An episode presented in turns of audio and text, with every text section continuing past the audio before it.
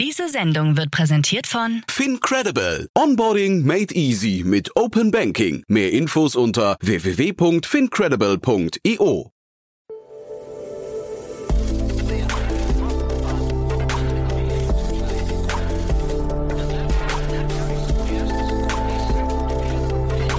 Startup Insider Daily. Investments und Exits. Hallo und herzlich willkommen bei Startup Insider Daily. Am Mikrofon ist Michael Daub und ich begrüße euch wie jeden Wochentag zu unserer Rubrik Investments und Exits. Wie groß ist der aktuelle Foodtech-Markt? Was gibt es für Investments in Greentech? Warum wurde dieses Startup gerade übernommen? Das und ähnliches sind alles Fragen, die ihr euch häufig stellt. Wenn ja, dann seid ihr bei Investments und Exits genau richtig. In dieser Rubrik ordnen unsere Experten aus der deutschen VC-Szene für euch hörenswerte Investments und Übernahmen aus der Start-up-Welt ein. In der heutigen Ausgabe begrüßen wir Niklas Raberg, Investmentmanager bei Capnamic, mit den folgenden zwei Themen.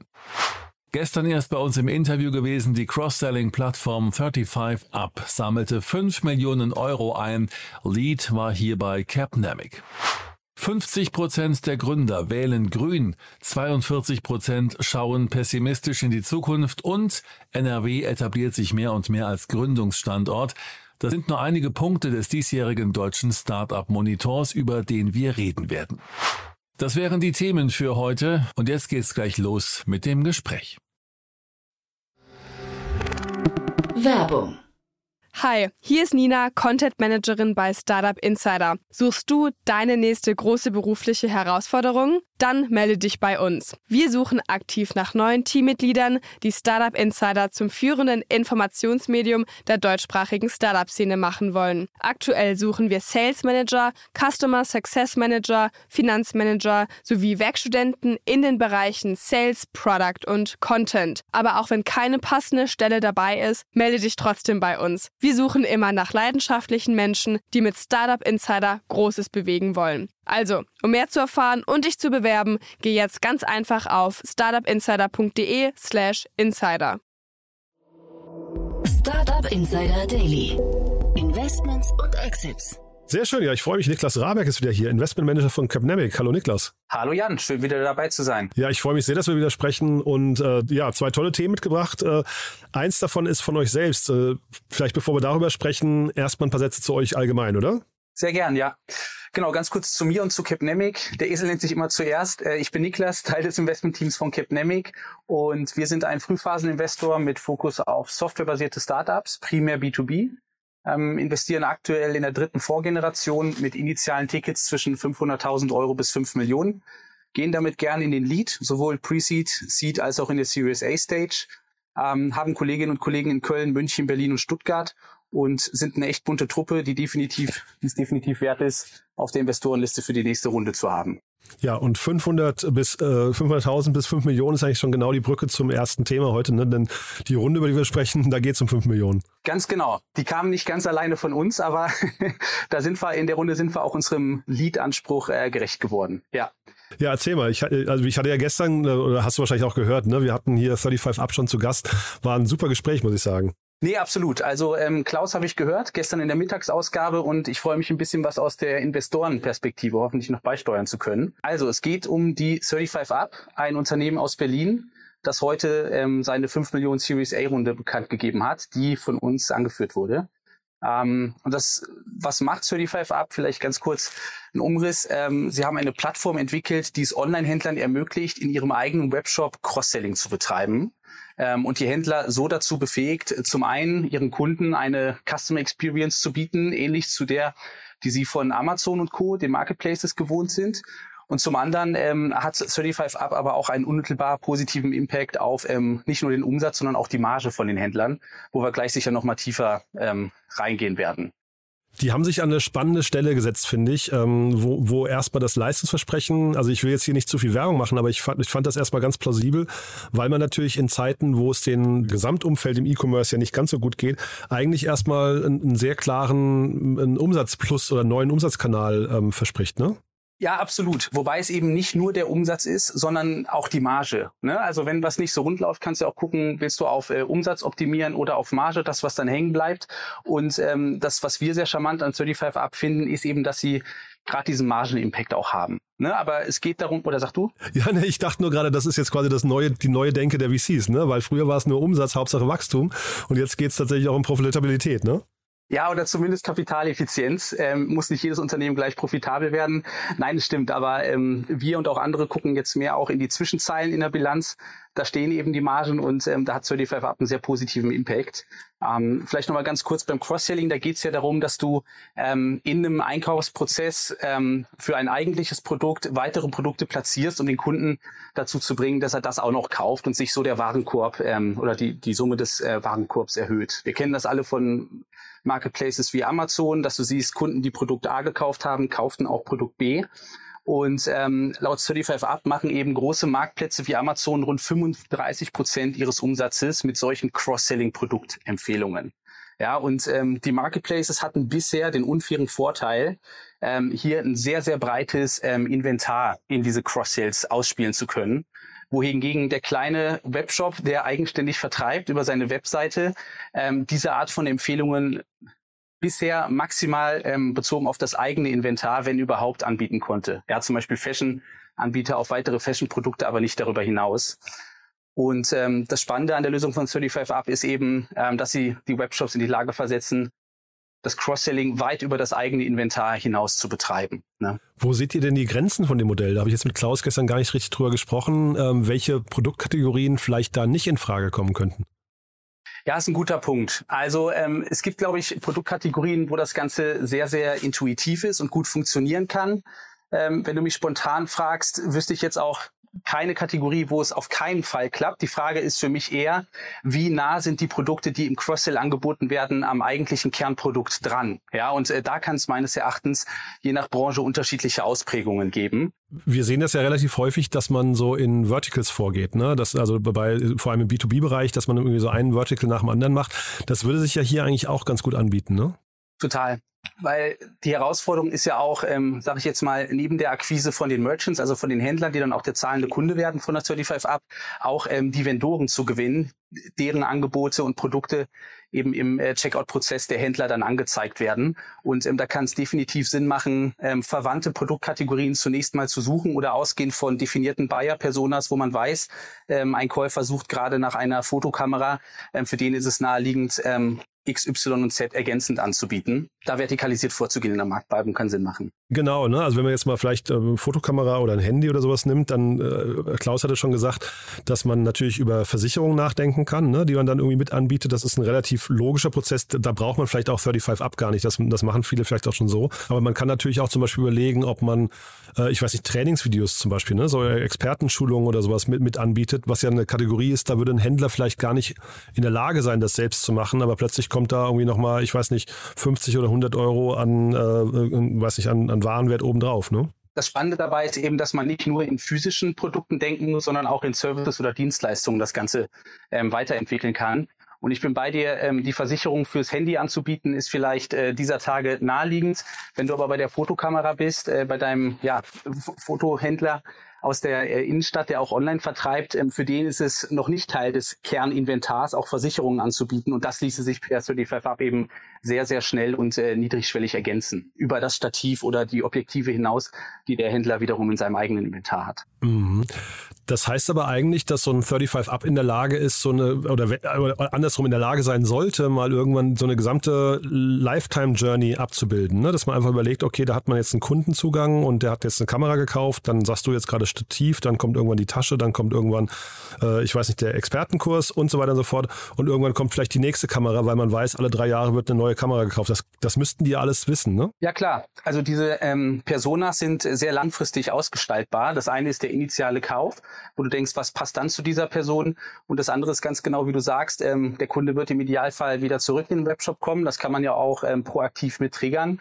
Und dann überlegt man sich, wie entwickelt sich die Produktkategorie weiter und was kann man dann eben auch ähm, aus angrenzenden ähm, Inventars äh, anbieten. Mhm. Und dass jetzt 35 Up hinterher keine ähm, Endkundenmarke sein möchte, das findet ihr gut, weil das ist ja eigentlich fast eine vertane Chance, oder? Würde ich nicht sagen. Also für uns war das Investment ähm, in die Technologie und in diese Recommendation Engine dann irgendwo auch ausschlaggebend, äh, wo wir sagen, da entsteht äh, ganz klar auch ein sehr ähm, wertvoller Data Asset, ähm, der ähm, großflächig eingesetzt werden kann. Ähm, letztlich ist ja 35 Up auch angetreten, um diesen kleinen Händlern zu helfen, den Kundenkontakt weiterhin bei sich zu behalten. Ähm, die Marge, die sie bei Amazon und Co. abgeben müssen, ähm, vielleicht irgendwo wieder gut zu machen. Deswegen ist es nicht störend, dass äh, die Kundenbeziehung da bei dem Händler bleibt. Ja, ist schon ein starkes Versprechen auch gegenüber den Händlern, ne, muss man sagen. Äh, nichtsdestotrotz seht ihr da auch Risiken? Also würdest du sagen, es gibt auch irgendwie ähm, Gefahren für euch äh, bei dem Modell oder ist das jetzt ein glatter Durchmarsch?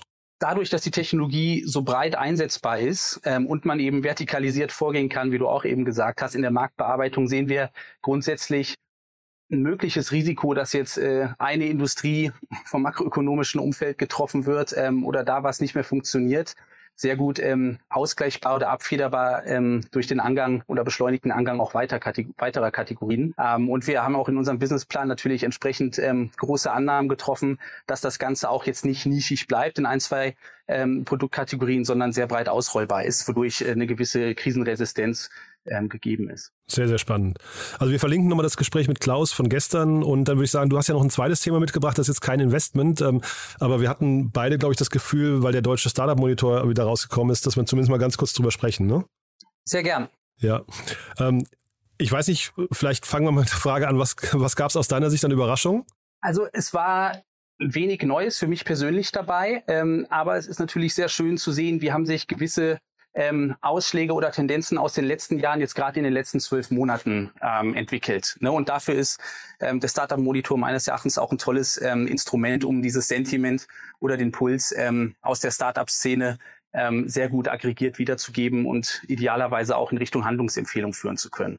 Ja, total. Und Handlungsempfehlungen, ich habe mit der Franziska Teubert auch drüber gesprochen, ist natürlich momentan ein bisschen schwierig, weil natürlich der Fokus der Politik so ein bisschen woanders liegt, also verständlicherweise. Das heißt, äh, vielleicht darf man da jetzt gar nicht so, also ich bin wirklich der Letzte, der die Politik da in, in Schutz nehmen möchte, aber vielleicht darf man nicht so ungeduldig werden, dass manche Sachen nicht ganz so schnell passieren. Zeitgleich habe ich so das Gefühl, wir reden auch immer wieder über die gleichen Themen. Ne? Also jeder, jedes Mal, wenn der Monitor rauskommt, der kommt ja, der ist zum zehnten Mal erschienen, ähm, zehn Jahre nacheinander.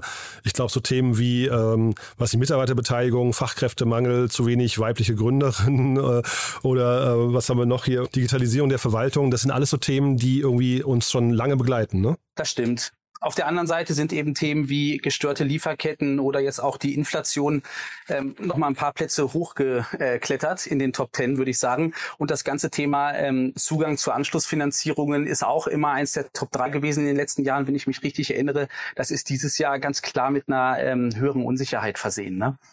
höhere Unsicherheit, aber natürlich, wir kommen jetzt auch natürlich von einem Rekordjahr, ne, muss man sagen. Also da, da hatten wir, glaube ich, im letzten Jahr ein Jahr, das man nicht mehr als Benchmark her, heranziehen sollte, glaube ich, oder?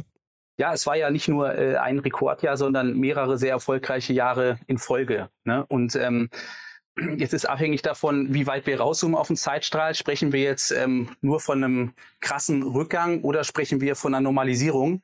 Ähm, ich selber habe in 2016 im Venture Capital angefangen zu arbeiten. Da waren die Multiples, über die man heutzutage viel redet, ähm, auf einem ähnlichen Niveau wie heute, mit dem großen Unterschied, dass insgesamt ähm, viel weniger Dry Powder ähm, und ähm, verfügbare Funds ähm, als Anlaufstelle auch für eine Finanzierungsrunde zur Verfügung standen und die insgesamte Zahl der Transaktionen auch deutlich niedriger war als heutzutage. Genau, weil ich glaube, so insgesamt muss man sich ja erstmal keine Sorgen machen, dass gute Startups gefundet werden, weil das, das sagt ja eigentlich jeder. Gute, äh, gute Startups bekommen Kapital.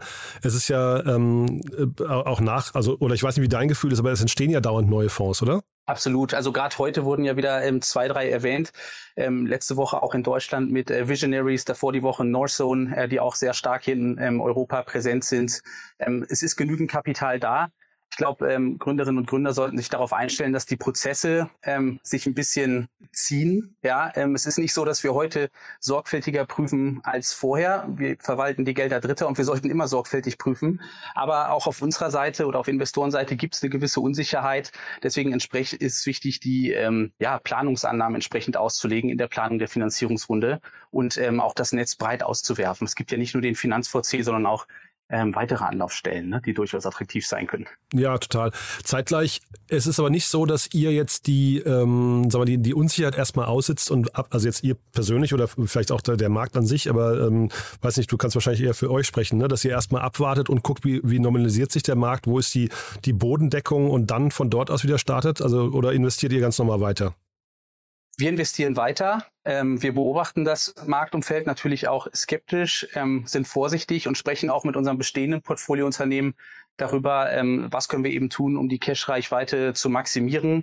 Ähm, da wird wahrscheinlich dann nicht mehr so schnell eingestellt werden, wie es in den letzten äh, Monaten der Fall gewesen ist. Da gibt es auch verschiedene Hebel, die man tätigen kann. Aber wir für uns investieren weiter, ähm, sind aber auch nicht bereit, und das waren wir auch in der Hochphase nicht, ähm, für eine Teilnahme an der Finanzierungsrunde jeden x-beliebigen Betrag oder ähm, Unternehmensbewertung zu zahlen. Ne?